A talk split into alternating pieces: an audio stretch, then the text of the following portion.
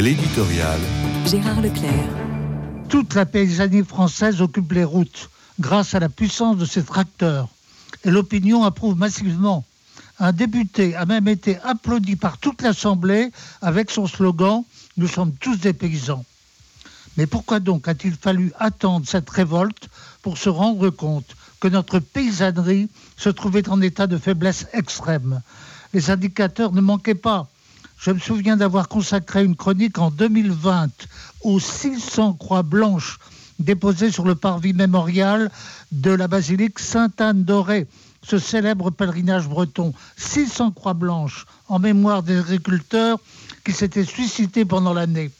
Il avait fallu cette initiative de Jacques Offredo que j'avais contacté à l'époque pour imposer à la conscience de tous ce drame de toute une population agricole à bout de force toutes les difficultés accumulées, physiques, psychologiques, familiales, économiques, expliquaient cette hécatombe.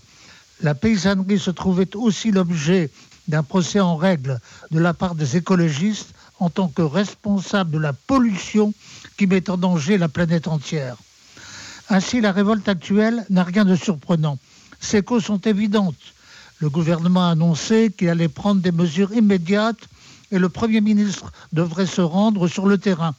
C'est que la situation actuelle ne saurait se perpétuer.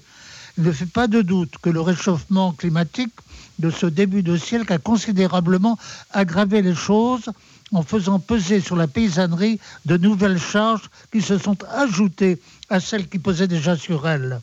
Le sage qu'était Emmanuel Leroy-Ladurie, grand historien de la paysannerie et du climat à travers l'histoire, souhaitait que la pensée écologique se débarrasse de ses excès idéologiques.